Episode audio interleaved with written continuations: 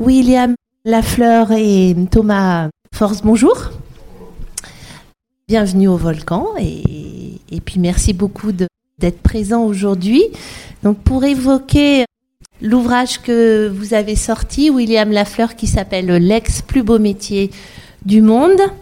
Alors, c'est un état des lieux sur l'éducation nationale de l'intérieur qui est très riche, qui est très documenté, mais qui est vraiment inquiétant sur le devenir de, de ce beau métier. Donc aujourd'hui, ben, on va vraiment évoquer le quotidien hein, des salles de classe de l'intérieur dans la vraie vie et pas de manière euh, factice comme euh, lorsqu'un ministre vient en visite dans un collège ou dans un lycée. Peut-être que pour commencer, dans cet ouvrage, il n'est pas question que de vous. Donc, William Lafleur, vous avez enseigné pendant 12 ans comme professeur d'anglais. Vous nous direz pourquoi ce choix de l'enseignement et puis de cette matière. Mais ce récit, euh, c'est pas simplement votre euh, votre vécu et votre expérience pendant plus d'une décennie, puisque vous avez fait donc un appel sur les réseaux sociaux pour bah, recueillir des témoignages de d'autres enseignants. Et là, j'ai l'impression que vous avez. Est-ce que vous avez été un peu surpris par le par le nombre de réponses et peut-être nous expliquer pourquoi à ce moment-là vous faites cette cette cette demande sur les réseaux? C'est et est-ce que vous avez en tête d'écrire ce livre et de quitter l'éducation nationale? Allô, allô? Bonsoir à tous, tout d'abord. Merci beaucoup d'être venus euh, alors que vous êtes en week-end et qu'on pourrait se déconnecter de, l'école. Donc, euh, merci beaucoup. Alors, l'origine de ce livre, c'est c'est pas une volonté de ma part. Moi, je voulais juste claquer la porte et partir sans rien dire et discrètement. Et mon éditeur, donc Flammarion, m'a proposé donc d'écrire cet ouvrage sur euh, l'enseignement. Première réponse a été de, de dire à l'éditeur euh, ça n'intéresse personne, euh, je vois pas l'intérêt d'écrire cette chose. Il a insisté et ce à quoi j'ai répondu parce que j'avais vraiment pas envie de le faire. Il m'a dit bah voilà, parlez, vous démissionnez, vous êtes prof depuis 10 ans, vous êtes connu sur les réseaux, donc bah parlez de, de votre démission. Et j'ai dit bon, ma démission, elle est anecdotique, elle n'intéresse finalement pas grand monde. Et je me suis dit bon bah vu, vu que je ne sais pas dire non et qu'il insiste beaucoup, qu'est-ce que je peux faire pour faire un livre qui soit pertinent? Et donc, euh, ma démarche, ça a été d'inviter le plus de monde possible à bah, participer à l'ouvrage. C'est-à-dire que moi, j'ai une expérience qui est juste un point de vue sur l'éducation nationale. Mais en fait, cette expérience en tant que professeur très suivi sur les réseaux euh, m'a mis sur le chemin de beaucoup de gens qui m'ont lancé des appels à l'aide depuis dix ans. En fait, il y a beaucoup de gens qui euh, ne sont un peu paumés dans leur métier, qui sont un peu coincés et qui m'ont envoyé des messages d'alerte en fait, qui me disaient voilà, je, soit je me suis fait frappé par un élève et je ne sais pas quoi faire, soit je subis du harcèlement de ma hiérarchie, soit euh, je subis une, mutation à l'autre bout de la France euh, à l'aide. Et moi, bon, ben, je ne peux pas faire grand-chose, car je ne suis pas un syndicat, je n'ai pas une grande force de frappe. Mais ce que je peux le faire et que j'ai fait déjà ces dernières années, c'est transmettre leurs témoignages. En fait, c'est bah, révéler un peu les dessous de l'éducation nationale. Et donc j'ai lancé cet appel sur mes réseaux en disant voilà, je comptais écrire un livre pour faire un état des lieux. Si vous avez quelque chose à me dire, c'est le moment. Et en, l'espace de 24 heures, j'ai reçu plus de 1000 réponses, ce qui était déjà beaucoup. Et euh, sur tout un, été, j'ai reçu plus de 2000, 2000 réponses en tout. J'ai fini par, euh, par couper l'accès à, à ce, lien parce que j'avais trop de réponses, tout simplement. Et, et il fallait que je lise tout ça. Et c'était du boulot. Et non seulement c'est du boulot de, lire tout ça, mais en plus c'est un petit peu déprimant. Ce que m'envoyaient les gens, c'était pas très joyeux. Euh, et bah donc, fallait que je répertorie tout ça. Et parmi toutes ces personnes qui m'ont répondu, il y avait des gens comme Thomas ici présent, euh, qui, en plus de me partager leur, euh, bah, leur point de vue, leur témoignage, m'ont partagé. Alors lui, en, en tant qu'enseignant, il pourra vous expliquer un peu sa démarche. Mais en fait, on a des, des enseignants bah, comme moi qui sont assez engagés, qui font, qui font des démarches, que ce soit au niveau syndical ou, personnel, pour, bah, pour avoir le plus d'informations sur les dessous de l'éducation nationale. Et donc, moi, sur toute la question des, des salaires, je dois avouer que j'étais pas très pas très doué et donc j'étais très content d'avoir un petit peu d'aide, un petit peu de soutien parce que en fait on a des chiffres, des statistiques qui varient, qui sont pas faciles d'accès, c'est-à-dire que rien que sur la question du salaire net, salaire brut et ensuite il y a des salaires bruts mais qui sont modifiés au niveau européen ou euh, qui sont même nous pour l'éducation nationale donnés en dollars, ce qui n'aide pas beaucoup. Et donc voilà, j'avais des enseignants, euh, soit de mathématiques, soit d'économie, qui étaient bien plus à même euh, de, donner des informations bah, accessibles au, grand public. Bah, du coup, Thomas Forst, voilà, vous êtes enseignant de, mathématiques en collège et d'informatique au lycée. Donc, pourquoi vous et vous êtes le créateur du blog Épicycle. Donc, bah, vous pouvez à la fois présenter votre blog et puis bah, nous dire pourquoi vous avez tout de suite répondu. Euh, voilà, ben, du coup, mon blog Épicycle, c'est un blog sur lequel euh, je tente de présenter des données sous forme graphique. Et il se trouve que quelques mois avant que William lance son appel, j'avais commencé à créer un, simulateur de carrière qui est capable, en fait, à partir des grilles d'avancement de carrière de l'éducation nationale, ben, de reconstituer l'évolution de carrière euh, d'un enseignant. Euh, et donc du coup, vous avez un simulateur dans lequel vous pouvez dire, voilà, le professeur commence en telle année, avec euh, tel échelon, et puis vous pouvez voir sa progression de carrière en fonction du temps. Et donc j'ai utilisé ce simulateur pour voir, eh bien, à ancienneté constante, quelle était la rémunération des enseignants à l'heure actuelle, il y a 10 ans, il y a 20 ans, il y a 30 ans. Et donc, ça, ça a permis de créer des graphiques qui permettent de savoir euh, ben, un enseignant qui a 7 ans d'expérience, par exemple, combien il était rémunéré en 1990, euh, et puis d'avoir la courbe euh, de sa rémunération jusqu'à l'heure actuelle. Connaissant sa rémunération, je peux calculer son pouvoir d'achat, qui là va dépendre de l'indice des prix à la consommation de l'INSEE. Donc il y a, un petit ajustement à faire pour avoir l'équivalent en pouvoir d'achat. Et puis ça me permet aussi de faire la comparaison avec les salariés du privé. C'est-à-dire du coup de voir par rapport aux salariés du privé où est-ce qu'on se situe. Et donc par exemple, donc l'exemple que vous avez dans le livre, c'est pour un professeur certifié de 7 ans d'expérience. Ben, on voit que par rapport aux salariés du privé, alors je, je vais expliquer un petit peu comment je situe par rapport aux salariés du privé. En fait, je regarde combien y a quel est le pourcentage de salariés du privé qui gagnent moins et quel est le pourcentage de salariés du privé qui gagnent plus. Donc par exemple, quand vous avez euh,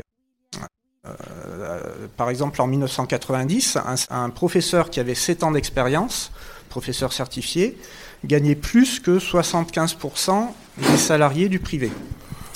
Et du coup, on voit une évolution à la baisse avec en 2021 qui sont les derniers chiffres fournis par l'INSEE.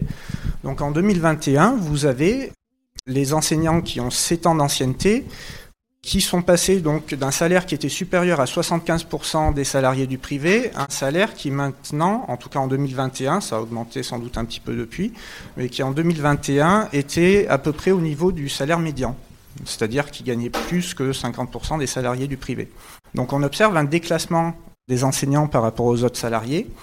Et donc si on parle en termes de pouvoir d'achat, on se retrouve avec une baisse de pouvoir d'achat qui était de l'ordre de 15% à peu près, entre 1990 et il y a à peu près deux ans. Et donc là, la fameuse revalorisation inconditionnelle de 10% qui devait intervenir en janvier de cette année, qui finalement est intervenue en septembre de cette année, fait plutôt 5,5% en moyenne plutôt que 10%. Donc on se retrouve avec un pouvoir d'achat alors qui a été beaucoup compensé en fait pour les débuts de carrière. C'est-à-dire que les débuts de carrière par rapport à 1990, euh, vraiment les professeurs stagiaires qui débutent vont avoir un, pouvoir d'achat qui est à peu près de l'ordre, voire légèrement supérieur à ce qu'ils pouvaient avoir en 1990. Par contre, on se retrouve entre le début de carrière et le milieu de carrière sur une stagnation salariale, donc il y a une augmentation qui est très faible, et c'est seulement à partir à peu près de 10-15 ans de carrière qu'on va voir euh, les salaires qui augmentent à nouveau. Euh, et donc du coup, ce choix qui a été fait donc, de revaloriser seulement les débuts de carrière, ben, ça laisse sur le carreau au final tous les enseignants plus expérimentés qui sont rentrés dans le métier en voyant une grille salariale qui leur promettait une augmentation de pouvoir d'achat, au final se retrouvent avec un pouvoir d'achat ben, qui est bien inférieur que le pouvoir d'achat qu'ils auraient pu euh, prévoir euh, au départ lorsqu'ils ont commencé leur carrière. Donc ils se retrouvent avec, à l'heure actuelle, donc si, on compte la mini-revalorisation qui doit être, je crois, d'à peu près 3% pour les enseignants expérimentés de plus de 15 ans de carrière, euh, ben, ils se retrouvent ça dépend un peu, c'est, ça, ça, dépend un peu de, des années d'ancienneté, mais ils vont se retrouver avec une baisse de 10 à 15% de pouvoir d'achat par rapport à ce à ce qu'avait un enseignant de la même ancienneté en 1990. Sachant que le salaire des enseignants a été gelé euh, à votre arrivée, hein, de, depuis 2010 euh, jusqu'à euh, septembre dernier. Voilà. Donc du coup, il y a eu effectivement ce gel du point d'indice qui est intervenu pendant le quinquennat de Nicolas Sarkozy. Et donc ce point d'indice, en fait, son utilité à l'origine, c'était de permettre d'augmenter le salaire de toute la fonction publique d'un coup de manière à compenser la perte de pouvoir d'achat.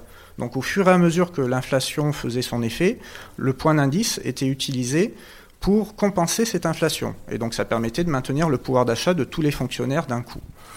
Et donc ce qui s'est passé, c'est que le point d'indice, alors ça avait commencé, euh, donc sous Sarkozy, il a été carrément gelé, mais déjà auparavant, un petit peu pendant le deuxième mandat de Mitterrand un petit peu de manière un peu plus marquée pendant les deux mandats de Chirac, on se retrouve avec un point d'indice qui déjà augmentait un peu moins vite que l'inflation, avec du coup un décrochage qui a commencé enfin qui s'est amplifié au cours du temps, jusqu'à ce qu'au final on finisse par nous le bloquer. Et donc ça, ça a eu pour effet euh, de, de décorréler les salaires des différentes branches de la fonction publique, parce qu'au final, certaines branches ont été revalorisées grâce à des primes qui venaient s'ajouter donc à leur traitement qui est calculé à partir du point d'indice. Donc les primes, elles, ne dépendent pas du point d'indice, elles viennent s'ajouter au traitement, ce qu'on appelle le traitement indiciaire. Et donc dans certaines branches de la fonction publique, ce blocage gel du point d'indice a été en partie compensé par des primes, qui a été beaucoup moins le cas des enseignants, et donc les enseignants se retrouvent dans la fonction publique être parmi ceux qui ont le moins de primes, puisque les autres ont été, enfin les autres, pas tous, mais en tout cas certaines branches de la fonction publique ont été en partie revalorisées grâce à ces primes que nous n'avons pas forcément eues à la même hauteur. Alors on va revenir à vos débuts et notamment vous, vous en parlez. Euh, donc, quand vous avez le CAPES, il y a une vraie joie. Hein, vous pleurez de joie parce que voilà, le métier est porteur de sens. D'un point de vue salarial, vous gagnez plus que votre frère et votre sœur. Il y a une vraie réussite sociale. Et maintenant, vous le dites à la fin, ben, votre frère, votre sœur gagnent plus que vous. Pourquoi vous avez, pourquoi vous êtes devenu euh, prof d'anglais? Euh, Alors bon, euh, j'étais tout simplement, j'ai fait des études peu porteuses, c'est-à-dire des études littéraires. Ouais. et donc, euh, au bout d'un moment, la question se pose de bon, qu'est-ce que tu vas faire maintenant? Mes parents me, me disent c'est bien, on paye tes études, mais et après Donc, il y a un moment, j'ai fait des études d'anglais.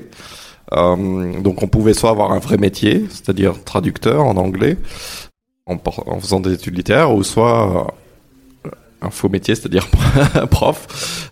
Je viens d'une famille où ce qu'on appelle le prof bashing, on va en reparler après, le fait de taper un peu sur les profs que ce soit par humour ou pas, c'était quelque chose de très fréquent. Et ma mère me disait souvent, tu peux me faire la honte de manière, soit tu deviens militaire, soit tu deviens prof. Bon, j'étais pas assez costaud pour être militaire. Et donc, arrivé à Bac plus 3, je me suis dit, bon, bah, je vais, je vais continuer en master. Et arrivé en master, on nous dit, bon, bah, là, faut choisir. Donc, soit plutôt master littérature ou soit plutôt traduction. J'ai choisi littérature et donc, la seule voie, c'était de passer le CAPES j'ai passé le CAPES sans grande conviction. Euh, et à côté, bah, pour financer mes études, euh, j'étais pion, j'étais surveillant dans un collège à, Rennes. Et j'ai eu mon CAPES, à grande surprise de tout le monde, y compris mes, mes professeurs. Parce que à l'époque, il fut un temps, le, le, concours était quand même assez difficile à avoir. Alors il est peut-être encore, mais en fait le, le, niveau, on a tellement peu de candidats qu'il est de plus en plus facile d'obtenir le, le CAPES. Ce qui peut être inquiétant aussi.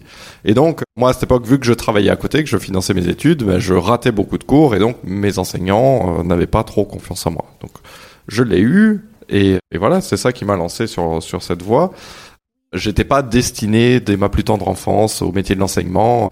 Je sais que ça c'est un discours qu'on aime bien au ministère, dire ah là là, c'est la, la vocation, la fameuse vocation. Moi je n'ai pas eu la vocation, mais j'étais voilà, j'ai fait des études pour avoir un métier comme comme dans toute carrière en fait. Et surtout, vous êtes heureux de l'exercer en 2010. Oui, je suis très content. Ben, J'étais donc surveillant en pion. Voilà. Quand on se prépare à passer un concours, on se destine quand même à exercer le métier. Donc moi, j'ai quand même travaillé, j'ai obtenu mes concours, je les ai eus. Et donc j'étais effectivement très très content de, de, me lancer dans cette carrière. Et puis au fil du temps, euh, bah, voilà, vous voyez les, les conditions qui se dégradent. Déjà, petite question, est-ce que pensiez, en recevant euh, ces messages, que le constat était aussi catastrophique, le ressenti aussi, aussi inquiétant de la part euh, des enseignants? Oui. Sur l'épuisement, hein, j'entends, sur la fatigue, qui en pousse vraiment à, beaucoup à vouloir démissionner. Je dis vouloir parce qu'on n'est pas, ils sont pas forcés de, de pouvoir dé- démissionner. Ouais.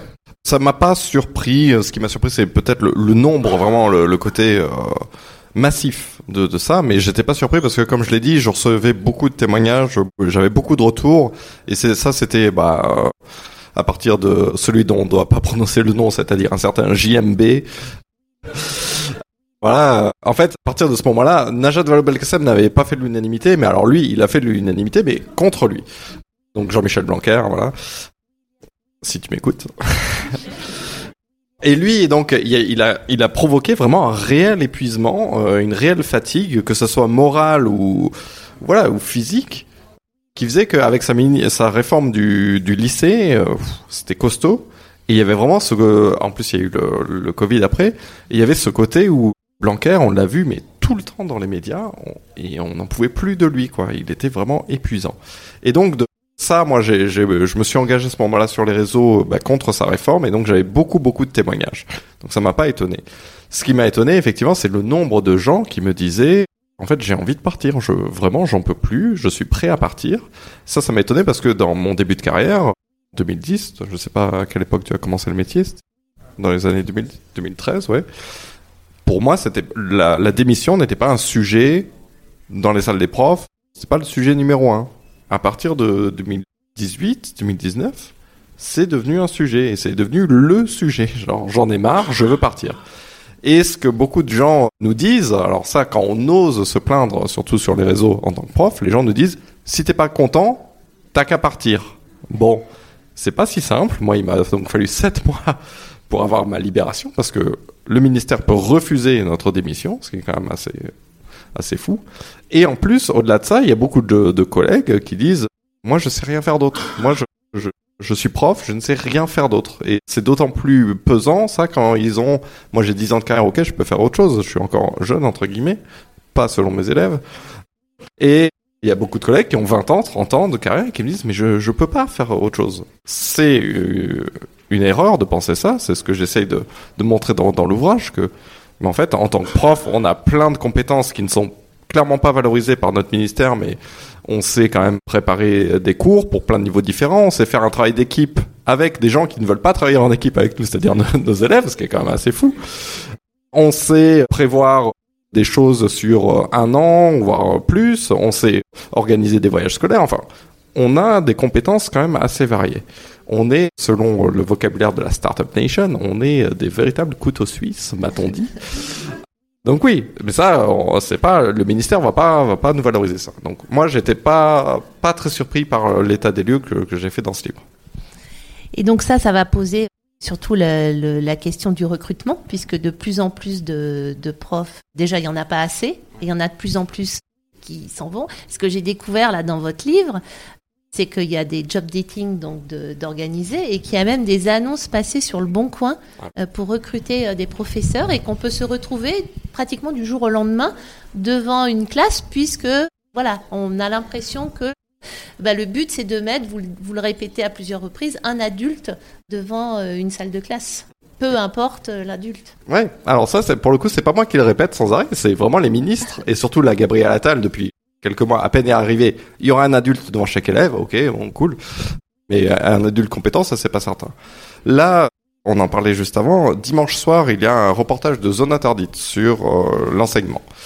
Euh, j'ai pu le voir, ils m'ont proposé d'en parler, donc euh, vous aurez peut-être ma tête qui va apparaître à un moment. Et eux, à propos de ces recrutements, dans ce truc, ils font une caméra cachée, ils se font recruter en tant que prof par téléphone en 15 minutes chrono. C'est dingue. C'est parce que euh, il y a deux choses qui sont dingues dans ça. Une première chose, c'est des adultes qu'on va mettre face à des enfants. C'est quand même inquiétant, quoi. On, aimerait que les, gens qu'on met face à vos enfants, on ait un peu plus de recul euh, sur eux. Deuxième chose, bah nous, on s'est préparé pendant 5 ans à enseigner. On a dû passer un concours et voir quelqu'un qui se fait recruter en 15 minutes et qui fait le même job que nous, ça peut être un peu frustrant. Et dans, dans ce reportage, ce qui montrait aussi, c'est que, et ça, ils l'ont pas fait exprès, mais ils le mettent en avant dans le reportage, c'est qu'ils sont pas bons en fait. Ils sont pas bons et on les met quand même face à des, à des enfants et on leur dit ben non non, euh, il y a un moment c'est une prof d'espagnol, enfin journaliste qui se veut prof d'espagnol qui se fait recruter donc en 15 minutes et ils mettent ça en avant qu'elle fait plein de fautes à l'oral dans le truc et l'inspecteur lui dit non non mais vous venez quand même. Juste on vous fera pas travailler en lycée mais pour le collège ça passe. Mais c'est atroce quoi. Enfin c'est euh, waouh. Et, et donc voilà c'est ça qui, qui va être face à vos enfants. Donc euh, bon. Et le tout c'est effectivement d'avoir un adulte face à des élèves de faire garderie. Dans votre livre il y a aussi le témoignage d'une d'une professeure de musique elle va dans un laboratoire, je crois, pour faire un test ou peu importe. Et là, la, la, jeune fille qui, qui fait le prélèvement, euh, qui a fait des études de SVT, lui demande si elle peut pas lui filer ses cours puisqu'elle va enseigner la musique en collège. Donc c'est ça la, en fait, la réalité. Ce qui est, ce qui est très, ce qui est terrible, c'est que le fait de recruter aussi facilement des gens, ça, ça leur fait croire que n'importe qui peut être prof et que en fait, euh, effectivement, prof, c'est pas un métier si compliqué. Vraiment, n'importe qui peut être recruté et beaucoup de, gens, donc c'est contractuel. Moi, j'ai rien contre les contractuels. Ils, font ce qu'on leur demande. Et donc, ils s'imaginent que, en étant recrutés comme ça du jour au lendemain, ils peuvent faire cours. Et donc, ce qu'ils demandent, c'est des cours. Parce qu'ils s'imaginent que il y a un manuel officiel des profs qu'on leur donne. Mais non, ce manuel officiel, il n'existe pas. C'est les cours que nous on fait et qu'on va effectivement leur donner ou leur prêter parce que ben, on se dit les pauvres, ils vont se retrouver face à des élèves, ils vont ils vont pas, ils vont pas survivre. Donc on leur prête des cours, on leur donne des cours, mais euh, c'est une illusion de, croire qu'on peut faire ça. Et c'est beaucoup de travail. c'est ça qui m'avait étonné quand j'ai commencé dans, dans, ma carrière, c'est à quel point euh, j'avais pas de vie quoi pendant ces premières années. Préparer mes cours. Voilà, donc ça aussi la lecture du livre, ça met fin à des idées reçues, ce qu'on peut entendre à l'occasion de n'importe quel repas. Bah, de toute façon, voilà, t'es prof, t'as 18 heures de cours et puis euh, le reste du temps, c'est la belle vie. Hein, les, les, cours, ils se préparent, euh, ils, se préparent, tout seuls, ils se préparent pas, les copies, elles se corrigent pas. Voilà, c'est. Et alors, et en plus de ça, vous parlez de la formation hors sol que vous recevez avant d'enseigner. Mhm. Donc en fait, vous n'êtes pas préparé vraiment. Il n'y a pas vraiment de préparation. Euh, à la préparation des cours. En fait, oui, la, préparation qu'on a, enfin, je ne veux pas dire non plus que c'est inutile. Voilà, euh, effectivement, un prof contractuel ou quelqu'un qui a préparé ses concours ont, la même formation. La, différence, c'est que quelqu'un qui se prépare déjà à enseigner, il se met dans un certain état d'esprit, dans une certaine disposition, il se pose des questions, il se met, voilà, dans une posture. Quelqu'un qui, de, demain, on l'envoie devant une salle de classe, il n'aura pas cette posture. Donc ça, déjà, ça fait toute la différence. Et ensuite, effectivement, il y a toute la, la formation euh, qui est grotesque. Je ne sais pas si tu en as subi une de formation, si tu peux en parler. J'ai subi une formation, mais non, pas subi. Alors, ça, euh, dépend. Alors, quelque chose qu'on, je suppose, tu as vécu aussi en formation, c'est, euh, on va dire, plutôt que de nous apporter des clés, ça va être d'essayer de nous faire on va dire, euh, créer quelque chose par nous-mêmes, et puis le formateur va attendre euh, que les solutions viennent de nous. Alors que nous, on est là, on attend un petit peu que les solutions viennent du formateur. Donc j'imagine que tu as connu un peu la même chose. Après, euh, j'ai échappé à la formation Chamallow Spaghetti. Tu pourras peut-être nous en parler. Petite recette après. Donc euh, voilà. Alors, euh, ce que voilà, au niveau des formations, moi, c'est on va dire ce manque de de clés apportées par les formateurs qui m'a frappé voilà à l'entrée dans le métier. Parce que si je peux me permettre, c'est plutôt des techniques en fait de formation mais ponctuelles et Bon, voilà, pour connaître un peu des formateurs, des consultants, ça, ça se fait, hein, les balles pour la parole ou des, des, des techniques ludiques, mais ça n'a rien à voir, c'est pas du tout adapté pour. C'est pas une fin en soi. Et c'est pas une fin en soi. Et effectivement, c'est bien beau les tours de table où chacun les retours d'expérience, tout ça. Mm. Et vous, vous en avez pas puisque. Euh, puisque vous n'avez pas encore enseigné. Oui, en fait, la, la difficulté qu'on a, c'est qu'on on, court contre la montre, on est contre le temps. Et en fait, ça, pourquoi pas les tours de table, les, les trucs un peu ce qu'on appelle maintenant le team building, donc c'est-à-dire euh, le fait d'apprendre à se connaître en équipe, tout ça, pourquoi pas Moi, j'aime pas du tout, mais ok. Mais c'est surtout que quand on enseigne, quand on vient d'avoir le concours, on est projeté face à des classes et euh, c'est au bout de quelques semaines ou quelques mois qu'on va nous dire voilà une formation sur comment gérer sa rentrée. Mais cette formation, on l'a en octobre. Comment gérer les conseils de classe Mais on l'a en novembre-décembre. Comment gérer Enfin voilà, c'est toujours en retard. Et quand on arrive à cette formation, qu'on nous dit comment gérer son premier cours, bon, déjà on l'a un mois après, et on se dit ah yes, ça va me donner des clés. Et on nous dit bon ben vous allez tous nous parler de votre premier cours, et ensuite on va voir comment on fait. Ok, bon super pour l'année prochaine, mais c'est un peu tard. Et en fait c'est ça. Ce que tu dis aussi, c'est le côté on va faire un tour de table et vous allez tous dire ce que vous avez fait et ensuite le formateur récupère un peu ce ce qu'on lui donne et il les réutilise l'année prochaine. C'est de l'arnaque quoi. Et aussi, enfin, on n'imagine pas pour un, élève en anglais, on va pas faire un tour de table des élèves et leur dire alors parlez anglais entre vous, ok. C'est comme ça qu'il faut faire. Non, on, on attend de nous qu'on donne des clés. Donc je, je je comprends pas pourquoi les formateurs ne font pas des, des formations où ils nous donnent les clés pour réussir. Je sais que je me suis fait beaucoup d'ennemis, on me l'a dit, en, parlant de ces formations. Je me suis clashé sur les réseaux sociaux, sur Twitter notamment, il y a quelques années, avec des formateurs qui disaient que je les mettais tous dans le même panier. Et en fait, la plupart du temps, ben, ces formateurs, ils se défendaient eux-mêmes en disant on n'est pas tous comme ça, mais euh, bon, j'étais pas très convaincu. Et ça, c'est quand même quelque chose dont on parle pas souvent j'ai pas. Bah, en fait, on en parle souvent en salle des profs. Oui, c'est ça. Mais... et même, il y a un formateur qui m'a dit ça. J'avais pris un screen, j'aurais dû le mettre dans le livre, qui m'a dit oui, mais de toute façon, les profs, ils aiment bien critiquer les formateurs. C'est même une technique de socialisation entre profs. On se raconte ça parce que ça fait du bien de, de critiquer les formateurs. J'étais genre non, ça fait pas du bien, c'est que vous êtes nuls et que on a besoin d'en parler. Mais en fait, quand on arrive en salle des profs et qu'on dit, moi, la, la première fois, j'ai dit, ah en formation c'était nul, ils nous ont fait construire euh, des tours avec des spaghettis, des chamallows et je me suis dit ça ça va être l'anecdote du siècle, ils vont pas en revenir.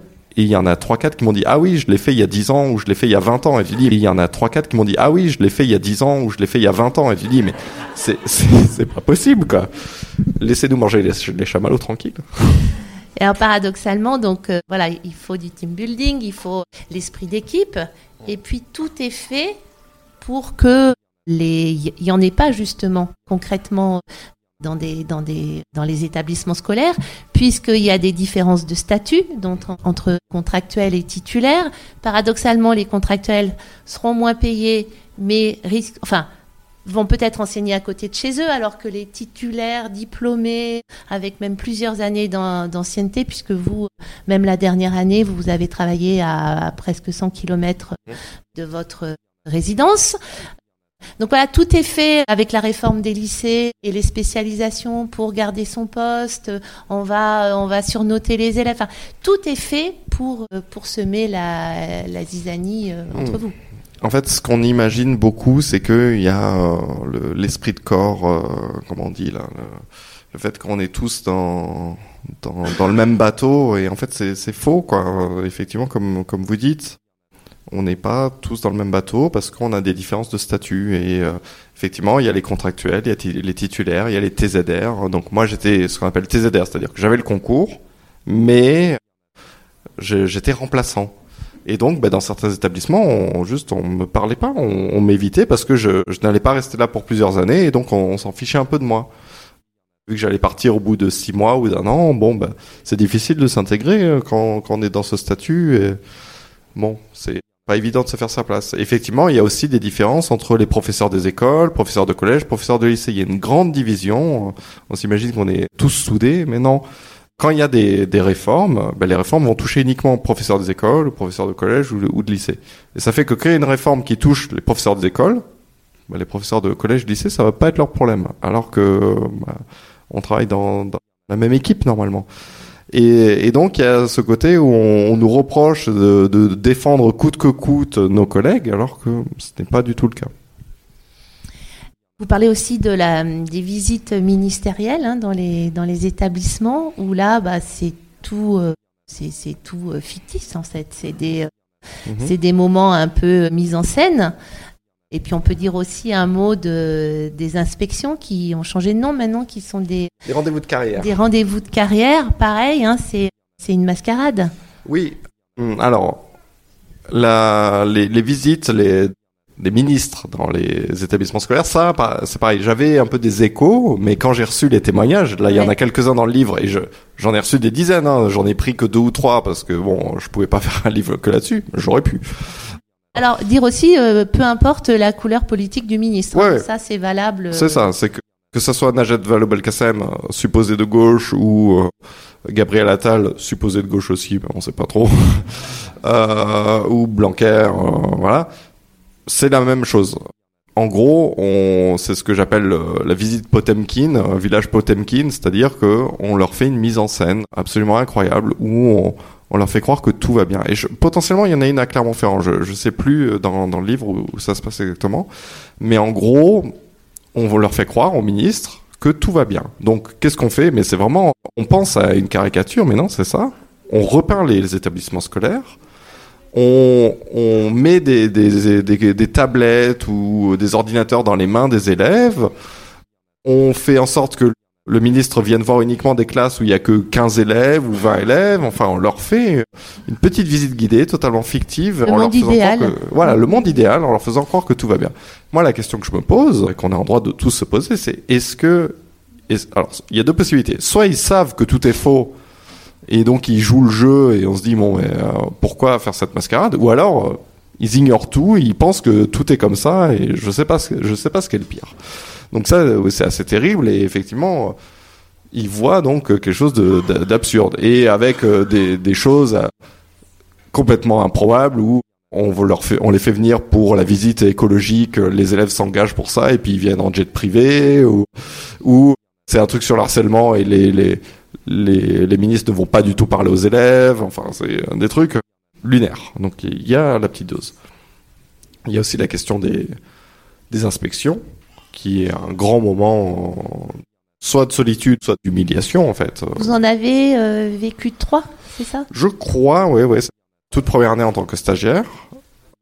Une autre, euh, ouais, au bout de, de 4-5 ans. Ouais, non, j'en ai vécu 4 en tout. 4. Alors, je sais pas si je suis particulièrement suivi ou pas. Et donc, la dernière, c'était là, ma toute dernière année. Donc, j'avais posé ma démission. L'inspecteur est quand même venu, donc quel est l'intérêt Je ne sais pas.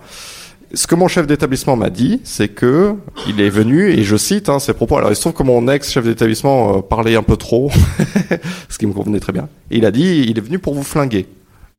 Et effectivement, c'est ce qu'il a fait. Il a cherché à détruire mon cours. Euh, il pouvait le faire, moi, rien à faire. Hein.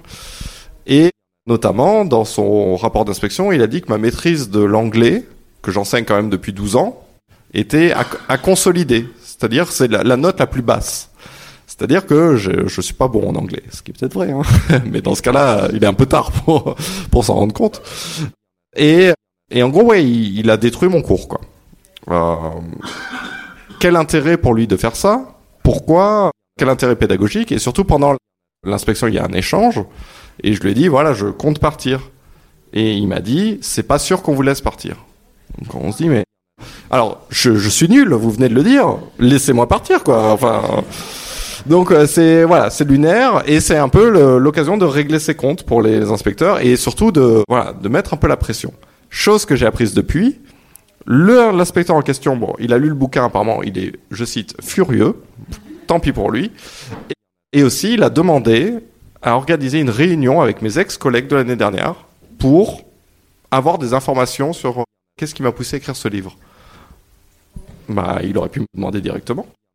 Et surtout, donc là, l'idée, c'est de mettre un coup de pression à mes collègues de l'année dernière pour pas qu'ils parlent, pour voilà le pas de vague. Voilà, le pas de vague, et puis surtout, euh, voilà, vis-à-vis de la hiérarchie, vis-à-vis du rectorat, il y a un vrai sentiment d'être d'être lâché, d'être d'être pas écouté. Alors, au niveau du ministère, au niveau de la hiérarchie des établissements, pas, je vais pas caricaturer, mais pour le très grand nombre, au niveau, oui, de, l'académie.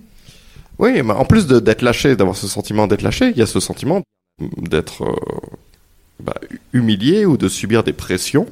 Euh, donc ce qu'on appelle le pas de vague, c'est le fait que si on subit des, violences euh, de la part de parents ou d'élèves, la réaction de notre chef d'établissement ou de notre hiérarchie va être de nous en vouloir, de nous punir pour ça. Là, j'ai eu quelqu'un la semaine dernière en, rencontre dédicace comme ça qui m'a dit il y a un élève qui commençait à me frapper dessus, à, me, à vouloir me taper, je lui ai retenu le bras, je lui ai fait mal, il s'est plaint au chef d'établissement et c'est moi qui ai subi une sanction. C'est ça le pas de vague. C'est bon ben la prochaine fois cette enseignante qu'est-ce qu'elle va faire? Est-ce qu'elle va se laisser frapper en se disant bon ben, comme ça j'aurai pas de soucis? Enfin c'est terrible d'être dans ce genre de situation. Et ça mais genre c'est pas des témoignages il y en a. Mais euh, je, J'aurais pu euh, faire un livre également euh, rien que sur ça. Et puis on est allé en parler donc au, au Sénat. J'étais invité pour en parler. Standing ovation de la part des, des sénateurs. Ils nous ont applaudi avec un air contrit. Oh, c'est terrible ce que vous nous dites. Euh, et ils sont venus nous parler distribution de cartes de visite. N'hésitez pas. Ils ont jamais répondu à un seul mail. C'était quand la commission du, du Sénat? C'est juste après le, le, fameux pas de vague, c'est là qu'ils ont appris ah qu'il y avait des violences. Donc euh, ouais, je crois que c'est le pas de vague, c'était fin 2018, donc je pense que c'était 2019. Janvier 2019, c'est bien. Ouais. Il y a aussi le, la sensation là, dans pareil, dans les, les signes de, de, mépris. Donc on méprise la profession puisque pratiquement n'importe qui peut le faire du jour au lendemain. Et vous apprenez les réformes ou les changements ou les contre-changements par les médias. Ça c'est systématique sous Jean-Michel Blanquer, Papendaï aussi. Mm Attal aussi. Hein. Attal aussi, et jamais directement. Ouais. Ah, ouais, bah ça c'est euh, c'est effectivement quelque chose moi que j'ai remarqué à partir de, de, du Covid. Je sais pas si tu as la même euh, le même retour, mais donc c'est devenu. Alors là, il y avait ce sentiment d'urgence avec le Covid. Vite, faut communiquer. Et en fait, ça a été mis en place et à partir de là, on n'est jamais revenu en arrière. Et donc euh, Attal, c'est pareil. Donc il y a souvent ce côté, moi qui m'agace beaucoup ah, Gabriel Attal, il faut lui laisser sa chance, le, pauvre. Bon.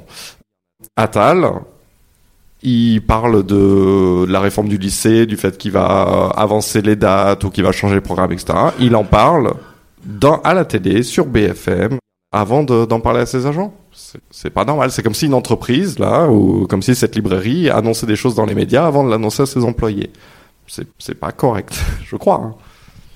Et sur la connaissance aussi de bah, des établissements publics, on peut se poser des questions puisque les trois derniers ministres, soit n'ont pas fait leurs études dans le public, soit n'ont pas mis leurs enfants dans le public. Oui, alors deux choses à propos du public. Euh, ça c'est en lien avec le, le, reportage là qui va apparaître dimanche soir. Ils m'ont dit, ils en parlent, hein, que il leur a été beaucoup plus difficile de filmer dans un établissement scolaire que dans une prison. Euh, il, on leur a plus facilement ouvrir les portes d'une prison qu'un collège. Donc rien que ça, c'est fou. effectivement, là, Papendiaï mettait, a mis ses élèves, ses enfants, pardon, dans le privé. Blanquer, on le, on le présentait beaucoup comme ah c'est un ex-prof. Il a enseigné le droit dans des écoles privées, enfin voilà.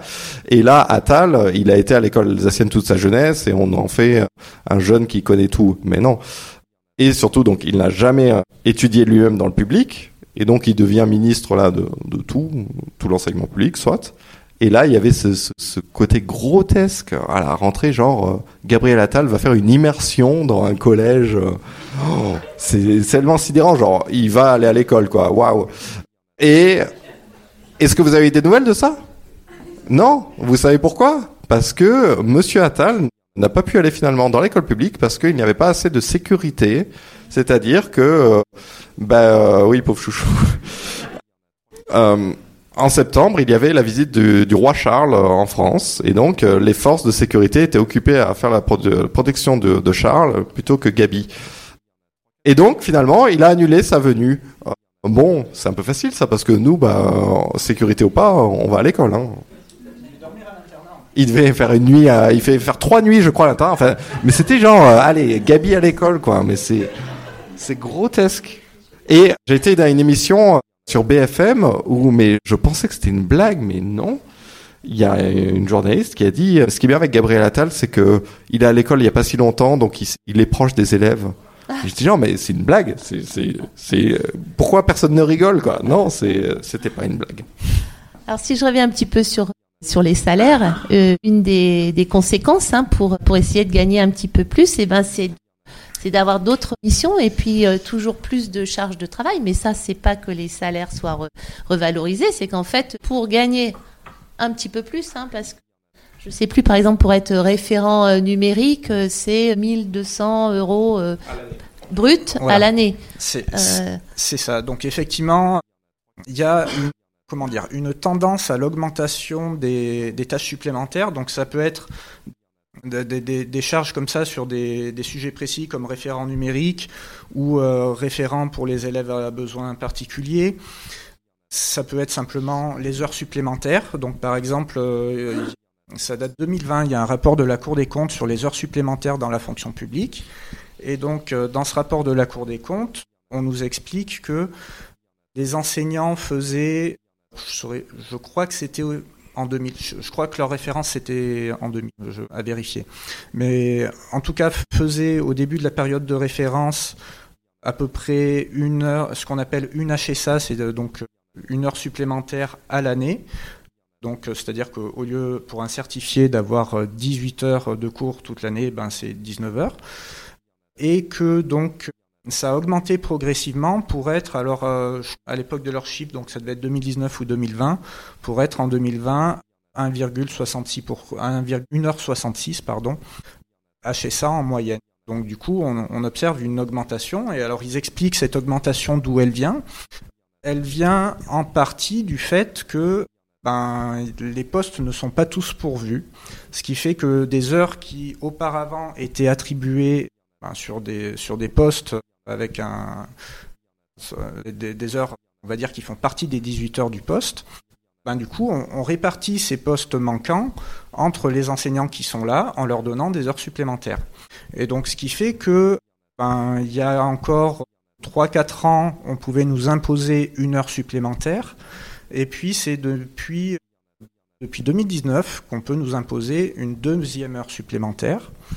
Et l'année suivante, dans son rapport sur les heures supplémentaires, la Cour des comptes suggérait même de, pourquoi pas, intégrer ces deux heures supplémentaires euh, qu'on ne peut pas refuser directement dans notre service, ce qui fait que, en plus de ne pas pouvoir les refuser si on veut nous les donner, ben, on les aurait d'office. Donc du coup, il, proposait d'augmenter simplement le, le, temps de travail des enseignants.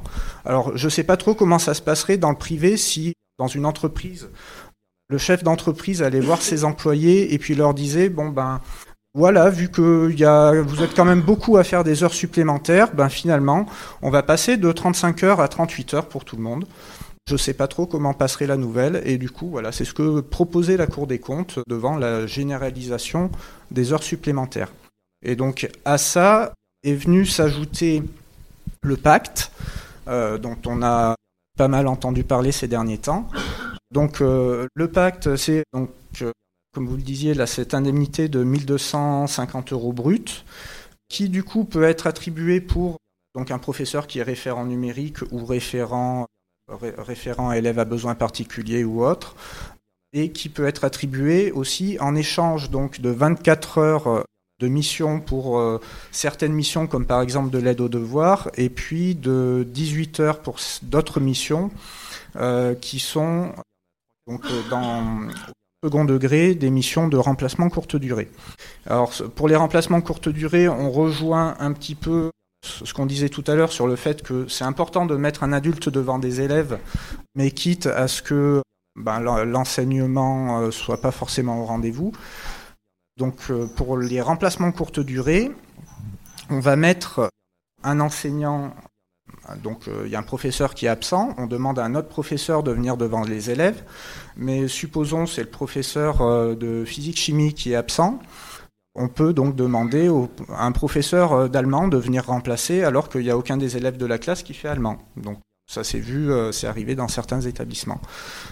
donc du coup, on se, on se, retrouve, donc là aussi à vouloir, on va dire, assurer une présence adulte devant l'élève, mais sans forcément que cette présence adulte soit, comment dire, pleinement dans le rôle qu'on attend.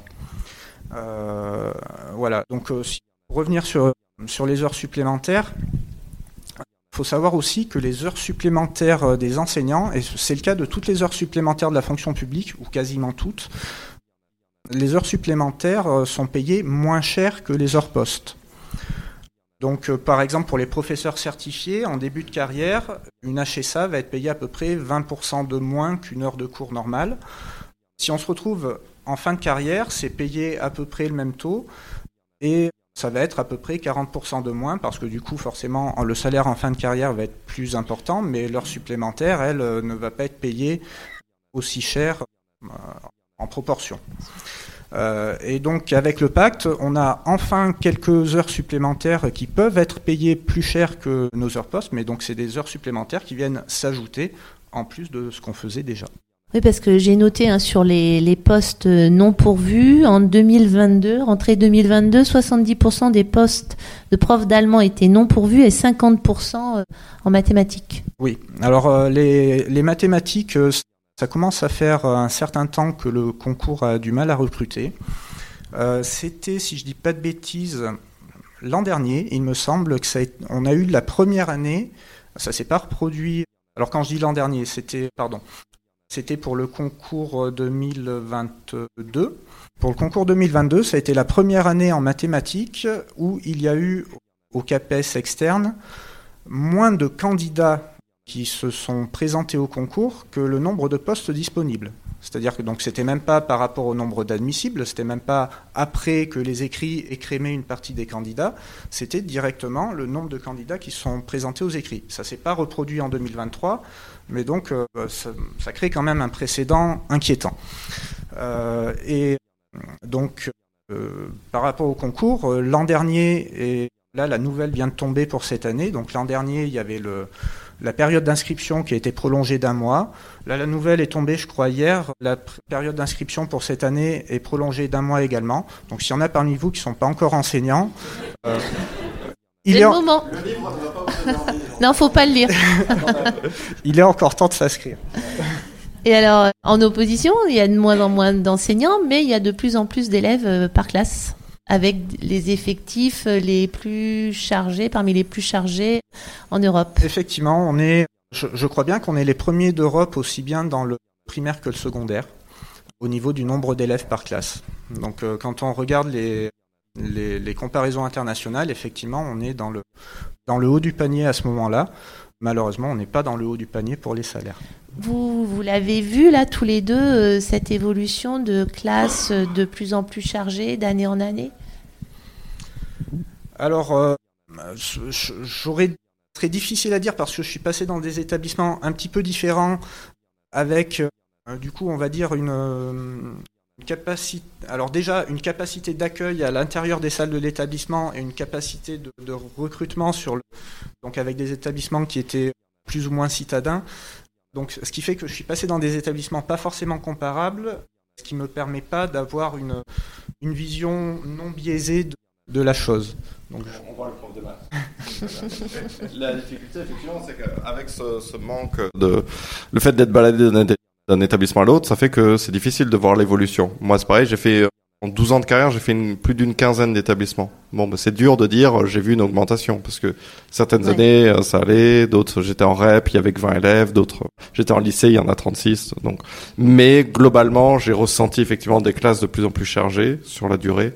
Et surtout, moi, ce que ce que j'ai vu, c'est l'augmentation d'élèves à besoins particuliers, ce qu'on appelle, donc en situation de handicap ou violents, euh, qui n'ont pas de classe en, en IME en institut médicalisé, des choses comme ça. Donc des élèves où on, dit ils auraient dû être en classe SECPA, en classe spécialisée, mais il n'y a plus de place, donc on vous les met. Et donc il y en a 27 autres qu'il faut gérer et lui il va taper sur les autres ou il va faire des crises d'épilepsie à répétition ou il va être en fauteuil roulant ou avoir ou il va être sourd ou aveugle et c'est à toi de le gérer en plus de tous les autres sans aide évidemment ou avec une aide d'une AESH X heures par semaine. Oui, ça aussi, hein, il y a des témoignages vraiment très, très prenants hein, sur ces, ces personnes-là qui accompagnent, qui sont sous-payées. Ouais. Euh... c'est pas qu'elles sont sous-payées. Enfin, au-delà de ça, c'est vraiment, moi, c'est ça qui me sidère et je, je, ne le cesse de le répéter en interview. J'espère qu'à un moment ça va passer, mais les AESH, donc c'est les adultes qui viennent aux élèves en situation de handicap, elles sont payées en dessous du seuil de pauvreté en France. Bon, ben, symboliquement, c'est quand même assez violent, quoi. Et donc, ce sont la plupart du temps des femmes, 90% du temps c'est des femmes, qui donc sont payées en dessous de 800, 900 euros, et donc qui, si elles vivent seules, enfin, elles ne peuvent pas survivre. Donc, ça veut dire qu'elles sont forcément dépendantes de leurs compagnons, souvent, des hommes, et donc ça les met en situation précaire. Moi, j'ai déjà eu témoignages de collègues euh, qui subissaient des, violences à la maison de leurs compagnons et qui ne pouvaient pas le quitter parce qu'elles ne pouvaient pas survivre financièrement. Bon, mais c'est dans cette position qu'on qu met ces femmes. Voilà, ce que tu dis sur le, le, rapport entre les femmes et le salaire, il se trouve que c'est quelque chose qui est mentionné dans un rapport qui s'appelle le livre vert sur l'évolution du métier d'enseignant. Alors ça date de 2008, on l'appelle aussi le rapport Pochard, donc Pochard c'est euh, l'énarque qui a, présidé à l'écriture de ce rapport. Donc c'est un rapport qui avait été remis à l'époque à Xavier Darcos, qui était le ministre de l'Éducation de Nicolas Sarkozy. Et dans ce rapport, ben, il y a un passage justement où il mentionne le fait que la plupart des enseignants sont des enseignantes, que c'est encore plus marqué à l'école primaire que dans le secondaire. Et il fait la constatation que ben, la plupart des enseignantes, alors je dis la plupart, mais en tout cas statistiquement, beaucoup d'enseignantes sont mariées à des maris qui gagnent plus qu'elles, qui, qui sont souvent cadres, et que au final, si on regarde non pas le salaire individuel, mais le salaire à l'échelle du ménage, finalement, les enseignants ne sont pas, enfin les enseignants, plutôt les enseignantes, ne sont pas si à plaindre que ça. C'est pas dit dans ces termes, mais c'est un petit peu ce qu'on peut lire en, entre les lignes. À quoi bon penser, du coup, euh, si leur mari s'occupe bien d'eux, quoi. Mais c'est ça le, oui, ça revient assez souvent. Oui. Et en termes, vous en parlez pas d'effectifs justement dans le, dans le primaire?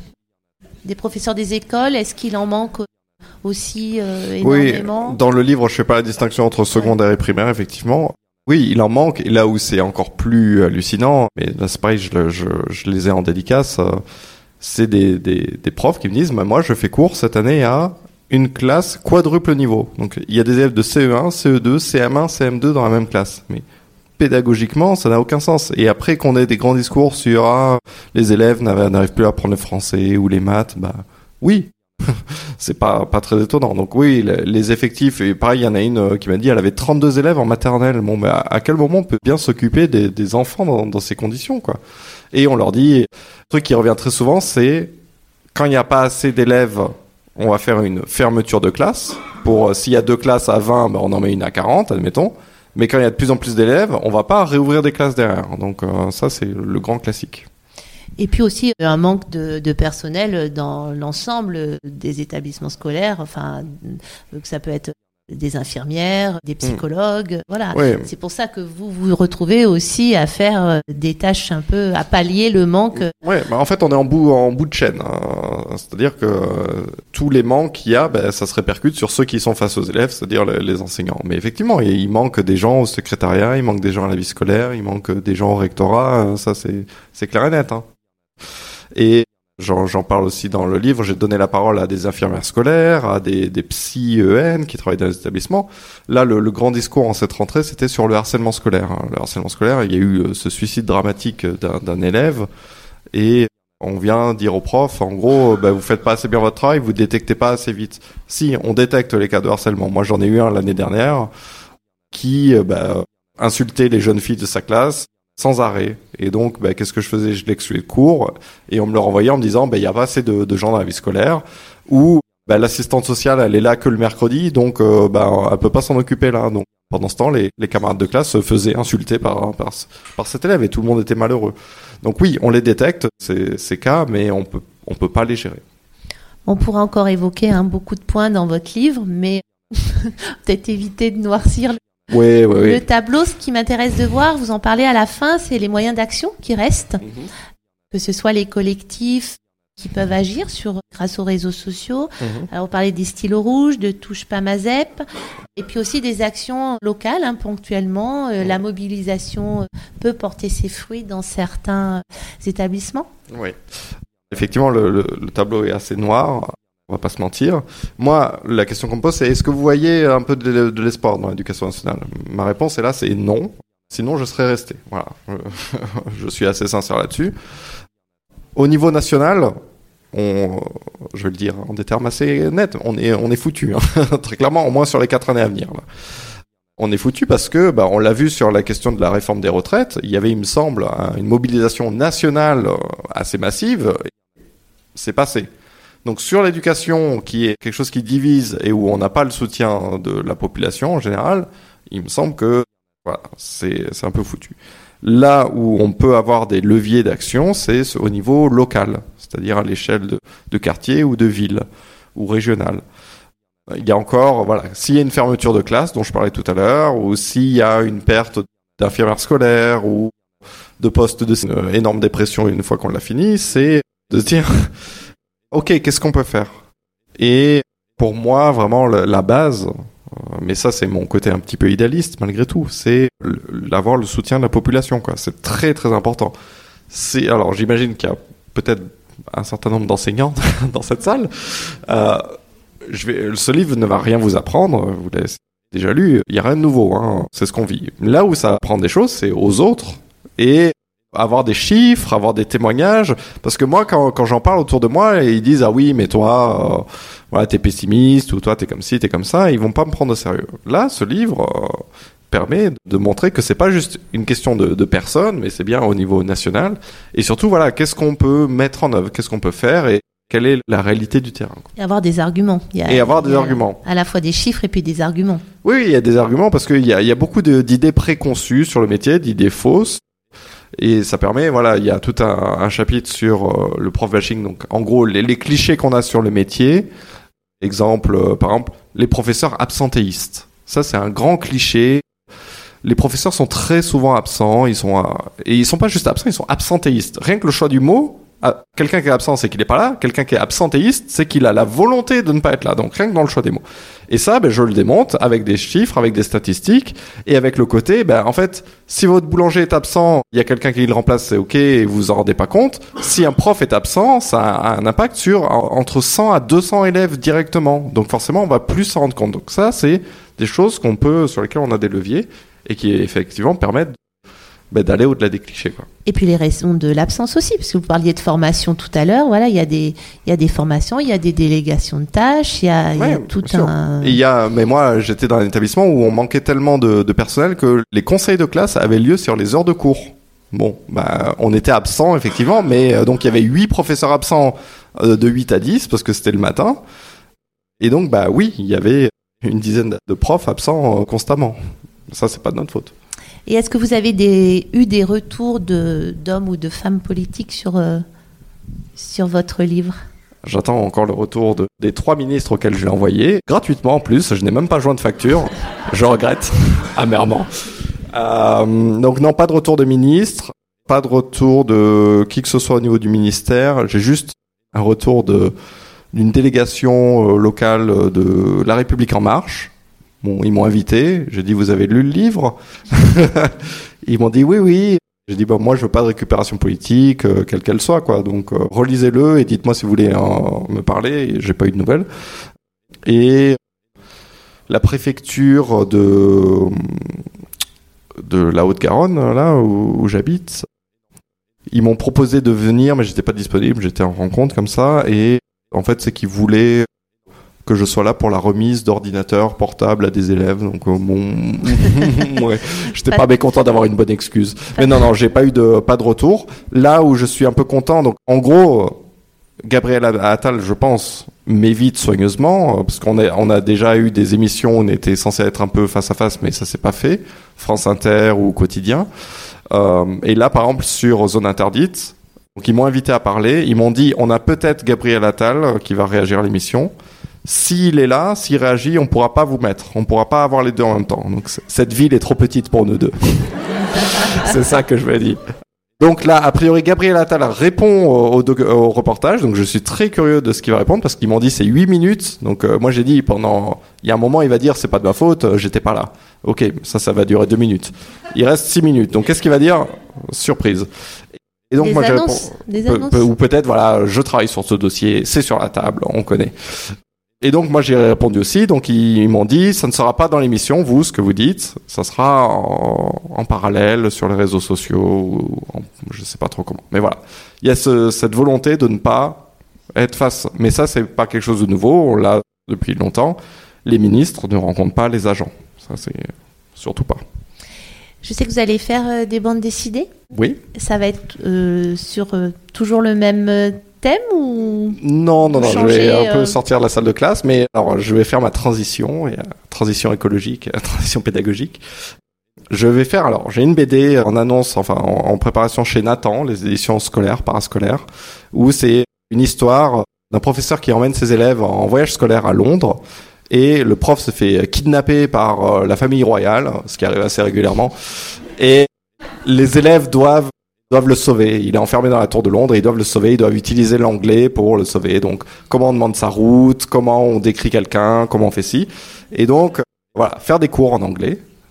Pourquoi pas On va voir si ça fonctionne. J'ai une autre BD en préparation qui est une BD dont vous êtes le héros, qui s'appelle Dans la tête de Monsieur le prof et qui représente ma première journée de cours de façon fictive où on est un prof, on incarne et on fait des choix et on est face à des élèves et le but vraiment c'est de survivre à la journée de cours. Euh, les, élèves nous euh, nous balancent des boulettes et on a le choix. Par exemple, si vous voulez prendre votre règle jaune et contre-attaquer, allez en case 36. Si vous voulez partir en pleurant, allez en, en case 42. Et si vous voulez insulter l'élève, allez en page 50. Et donc, selon nos choix, on va à différents endroits. Et, euh, et ça, ça va être assez rigolo normalement. Donc ça, voilà, c'est en préparation et des trucs plus fantasy dans des mondes avec des dragons, quoi, en préparation aussi. Donc voilà. Ah, dans ce livre, il y a quand même un extrait très drôle quand vous racontez euh, un peu une journée. Une journée de cours, ouais. une, heure de cours. Une heure de, oui, une heure en plus. C'est pas une journée. Une heure. Et qui paraît bien longue. ouais. Voilà. bah en fait, oui. Il y avait cette volonté de faire un truc un peu rigolo à un moment, mais en fait qui est pas si rigolo que ça, quoi. C'est une journée de cours. Il y avait cette volonté de décrire qu'est-ce que ça ressemble à quoi une heure de cours. Et effectivement, c'est c'est épuisant et surtout donc c'est une heure où les élèves disent il y a Enzo qui saigne du nez, ah, il peut aller à l'infirmerie, euh, je peux aller remplir ma gourde. Ah, mais lui, il a le droit d'aller dehors. Pourquoi moi j'ai pas le droit? Eh monsieur, il m'insulte, il m'a traité, blablabla. Et moi je suis là juste, on peut corriger l'exercice. Euh, Pitié. J'ai fait mon exercice. Et moi, je l'ai fait mon exercice. Euh, oui, bah, ok, c'est très bien. mais moi aussi. Ok, soit. Je peux remplir ma gourde. Voilà, à nouveau. Et monsieur, le vidéo proche, il marche pas. au secours. Et là, on se dit, c'est long et après, il, se barre de la salle de classe, on est content, et il y a les autres qui arrivent, mais monsieur, et nouvelle classe, et je peux remplir ma gourde, et dit, ah non, j'en ai encore 4 ou 5. Donc voilà, ça c'est, voilà, le petit euh, moment un peu léger de, qui effectivement, euh, ça c'est notre métier, donc on peut, on peut tenir, mais c'est un peu pesant. Quoi. Alors, contrôle de verbe irrégulier maintenant. Sortez vos feuilles. Merci beaucoup et je vous laisse pour les dédicaces. Merci à vous.